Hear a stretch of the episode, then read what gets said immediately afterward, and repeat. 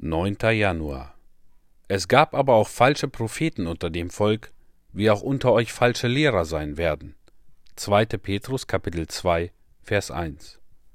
Vor Fälschungen wird gewarnt.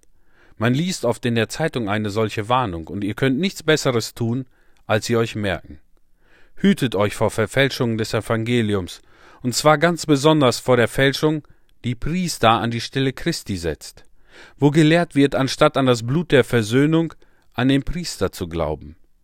Man braucht nur ein wenig hinzusehen, um die Fälschung zu entlarven. Hütet euch vor der falschen Weisheit, die sich oft den Anschein von Wissenschaftlichkeit gibt. Man verstellt Vermutungen auf und weist auf vermeintliche Tatsachen hin, um diese zu stützen. Eine Zeit lang schwören die Gelehrten auf die neue Ansicht, und man sagt euch, dass ihr euch nicht dem Fortschritt der Wissenschaft, und dem Geist der Zeit entgegenstellen dürft. Aber schon nach kurzer Zeit wird die neueste Ansicht durch eine noch neuere vom Thron gestoßen.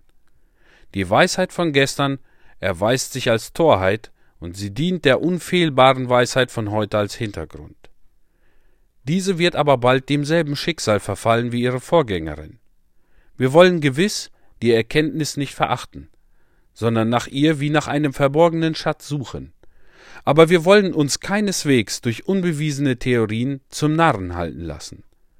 Hütet euch auch vor falscher Frömmigkeit, einer Frömmigkeit, die den Kampf gegen den Feind aufgegeben hat, die nichts von dem innewohnenden Verderben weiß, die keine Übertretungen zu bekennen hat, die der Wachsamkeit und der Sorge um das Seelenheil nicht zu bedürfen glaubt.